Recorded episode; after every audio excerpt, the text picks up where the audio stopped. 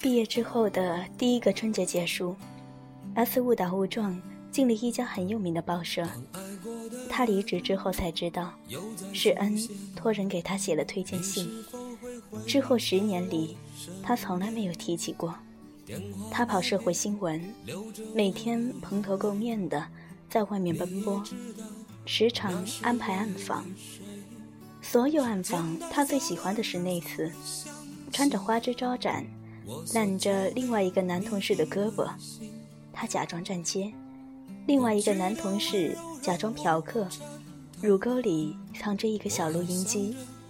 他挺庆幸自己去过这家报社，不管当中过程如何，所有人对他们的印象就是全中国最有良心的刊期。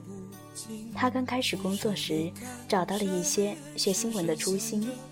他从小对真实有点迷恋过度，没办法相信任何一本童话书。他不相信白雪公主真的能吐出那一口苹果，爱情真的能让人死而复生。他合上书本，只觉得爱情只能让人死得更惨。S 和 N 那三年里见过几次面，互相调侃着被圆周率的事。说完就再也没话了。每个饭局，他都带不一样的姑娘来，一样的是貌美、胸大、腿长、蠢。偶尔听到他的消息，知道他身影起起伏伏，找了女大款，还要开着跑车再出去找漂亮的姑娘。难免沦为混不下去的场面，于是回老家跟着亲戚做建筑。那次他的选题就是采访民工的生活状况，去之前都已经安排好了。领导跟他说，这个工地已经出问题，情况很危险。他明白什么意思。很多时候，他们的采访是落枕下石，挑软柿子捏。S 记得很清楚，口袋里放了一支录音笔。吃完中饭，抹着嘴上的油，只身溜达去。他没想到，这篇稿子突转在他推开门的一瞬间。沙发上，恩坐在那里，看着地板，表情和此时一模一样。抬头看到水 S，竟也不意外，忘了倒水放在他面前。右边嘴角轻轻扬起来，说了句：“别来无恙。”S 待在医生休息室的沙发上，电脑荧屏闪着白光，一个字都没写出来。有人进来，他就假装低头忙碌，麻木地敲击着键盘，打出一排自己也看不懂的乱码，眼睛盯着 N 那双球鞋。初夏燥热开始了。窗外是停车区域，保安大爷心急火燎地喊着。零五年，他因为报道和恩有了几天相处时间，他倒是丝毫没有畏惧 S 的到来，反而像是老同学一样，带他在这座他熟悉的城市里走街串巷。S 的录音笔一直闪着灯，恩呢，没有怕他记录下什么，他在夜排档。帮他们开啤酒，易拉罐划伤了他的手指。恩从他的手指上蹭了点血，在指头上放到嘴里尝了尝，扭头跟他说：“你是不是 A 型血？”S 低下头回避他的眼睛，一阵脸红。那是一个以万年夏日著称的旅游城市，有长长的海岸线。到了旺季，街边都是海鲜排档。和熙攘的游客，热闹异常。他坐在副驾驶上，海风扑面，透过嘴唇钻进去的风都是咸的。之后车里喧嚣越来越远，路很宽，两边笔直高耸的树。他才听清电台里放着的老歌。嗯，跟着音乐哼，跟 S 说：“别睡觉了，好不容易来一趟。”就带你去山上看日出吧，也算没有白来。S 不想拒绝，但还是说行。师哥，你别泡我了，我没办法，这篇报道一定要上的。恩点点头。那我给你讲一个故事，让你回去交差。从小，我爸就是做建筑的，每年工地上都会出意外，律师就带着二十万现金去找家属，家属在一边哭天抢地，律师坐在灵堂中间，任纸钱落在自己头发上，什么都不说，看着时间，每过五分钟就抽掉一万块，直到现在，拿到最少钱的家属。是十四万。说完恩，扭头看他，再亲的人，也没人爱过半个小时。你觉得，真的有正义和感情存在吗？不知道是不是因为听到这个故事的原因，在山顶上，太阳升起的时候，S 抱着恩，他偷偷的把录音按键清理，只录下恩的小声抽泣。他说：“他其实很害怕，他自己真的会一无所有。他爸已经被折进去了，不留点家底下来，大家都会说我是把家败了。”最终，采访没有做成，S 回去就辞职了。他发现我们谁也改变不了世界，但是谁都没有幸免，爱过一个弱懦的少年。一年后，他去了一家时尚杂志工作，冬天也得光着大腿辗转一个个时尚周，穿着借来的昂贵衣服，小心翼翼地维护着体面，却并没有变得很有钱。恩娜继续做着自己的生意，找着不一样的姑娘，有时用钱置换容颜，有时用甜言置换钱。他偶尔找来 S，两个人有一搭没一搭的说着自己的生活。他给他讲自己的江湖故事，手指轻轻划过手机，出现一张张女孩的脸。S 说：“恩是自己见过最不入流的一个人，酒肉穿肠过，人渣心中坐。”他们喝多了一些酒。一起翻墙进去大学的露天游泳池里，两个人喊着对方的名字跳下去。落水的时候，他才想起自己根本不会游泳的，只觉得很快乐。再次睁眼，他已经用吹风机帮他吹头发，皱着眉头骂他白痴。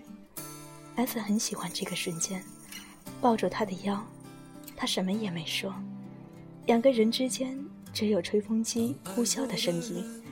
久德的电视里放出一首歌，张国荣的《有心人》。但愿我没有成长，完全凭直觉觅对象，模糊的迷恋你一场。二零一二年，两人决定老死不相往来后，S 突然承见了一件事情：自己真的很贱，喜欢那种永远的少年。而永远的少年，都只做一件事情：躲在墙角抽烟，通宵喝大酒，为你打架。深夜站在你家楼下，红着眼圈说自己很脆弱。以上所有，其实都是一件事儿。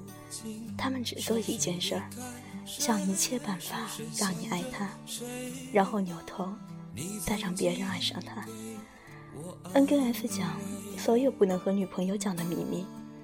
他有一张长长的列表，记录了自己每一段鱼水之欢，详细甚密，逻辑清晰。他轻描淡写的说出朋友之间的暧昧，以及同一个女生的故事，最后的总结。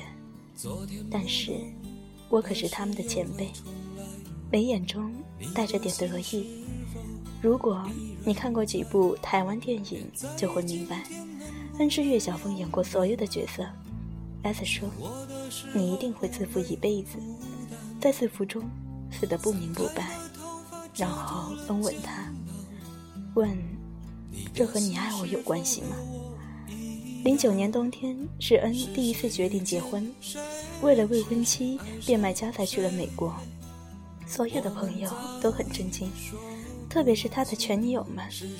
S 当时也有男友，工作稳定，对他体贴，没有特别的好，也没有特别的坏。当然，他做的一切都是一个二十七岁的人应该做的事情：学会用眼霜和电区去美容院，学会了怎样和男人暧昧的说话，同时保持着距离。岁月并不是杀猪刀。岁月是碗孟婆汤，只会让你变得假惺惺，最后假的连自己最初什么样都不记得。恩打电话告诉 S 自己要结婚的事儿，S 正陷在一片鬼哭狼嚎中。他小步退出包厢，站在 KTV 的门口，笑着说：“好呀，恭喜！我朋友生日有点吵，我们改天再聊。”挂了电话就冲回去。把手机扔在酒杯里，跳入狂欢中，喝到断片。第二天，假装什么都不记得。虽然这样，他还是在他婚期前找到一个去纽约出差的机会。他开了很久的车，去机场接他。他留了一撮胡子，还是和第一次见到他一个样，吊儿郎当的靠在车上，手里。还拿着本书，低头看着，感觉看了十年。他再怎么伪装，还是那个泡面头，穿着粉色美特斯邦威，翻出一个鹿涛领的少年。S 站在他面前不远处看着他，站了好久，他才抬头，什么也没说，两步走上来，直接把他横着抱出来。他说：“你变得轻了。”盯着他的脸，仔细打量，问他是不是垫过下巴。笑出来，说：“没想到你也能长成一个妖精。”S 把头埋在他胸前，心里百感交集。那双红色底的高跟鞋晃在半空。没想到，我也能长成一个妖精。本来工作结束后，S 应该回国的。恩却要让他去 S 家看看，每一个设计都是自己心血。当时未婚妻正回国探亲，S 带恩回家，推开门的一瞬间，看到家里的一切都是自己梦寐以求，S 就特别想转身拔腿就跑。S 觉得恩把他想要的一切都给了别人，特别是他自己。那顿饭的结尾是不欢而散的。如果没有遇上暴风雪的话，晚饭期间，S 坐在桌边火急火燎地发着文件，却怎么也发不出去。恩坐在身后的水池里洗着盘子，说起未婚妻的点滴。他说：“你知道吗？当时在大学被退学的时候，就是因为他，因为他揍了系主任的儿子。”不过再怎么说，我是他前辈，而且最后还是我泡到了他。S 站起来说：“我想走了，送我去机场。”一开门，发现路已经被暴雪完全封住了。剩下的整整四天，两个人被困在房间里，失去了和世界的联系。先开始还可以争吵和闲聊忆往昔。到最后，只想少说两句话，保存体力。到第四天的时候，S 终于和两个人一起吃了一块小饼干，感到崩溃。对恩说，觉得爱上他是自己做的最倒霉的一件事。这是第一次他承认爱他，因为他觉得，说不定两个人就这么饿死了。恩懵了两秒，拿着车钥匙。把一床被子裹在 S 身上，送他去机场。S 不肯，说现在这么危险，路上出事怎么办？恩反问他：“你愿意和我死在一块吗？”S 用了五秒思考，拉上被子和一包饼干，就跟恩上了车。千辛万苦的到机场，两个人都不来不及好好抱头痛哭，就匆匆告别。他帮他买好机票，连再见也没说。他就这样稀里糊涂的被他送走了。S 上了飞机时才发现，手里还握着那盒小饼干，颤了颤嘴唇，想跟空姐要杯水，变成了一发不可收拾的失声痛哭。从小到大，没有这么无助的一刻，感觉自己悬在半空，盘旋了那么多年，始终无法找到一个降落的机会。他在机场对着他的背影大喊：“你他妈不要结婚啊！”恩没有回头，还是用食指旋转的车钥匙，最终握在手心里，和他挥手拜拜。S 永远不会知道。恩没有回头，是因为当时他也在难过。零九年，也是恩最落魄的一年，并没有结婚成功，还失去了一切，佯装出一副要接近幸福的样子，渴望瞒天过海。对呀，别忘了他心里的那样跑马灯。有没有听到那个声音，就像是我忽远忽近，告诉你，它来自我的心，带来一首苍老的歌，对着你轻轻地说，我不在乎春夏秋冬，花开花落，任凭这夜。越来越深，你在我心中越来越沉，压得我不能翻身做自己的主人。任凭这灯越来越昏，你在我眼中越来越真，看得清你满脸的风尘。任凭这天空越来越湛蓝。你在我身边越来越平凡，可是有些说过的话一直没能改变。任凭这旅程越来越孤单，在我面前越来越茫然，丢不下的行李是我不变的心。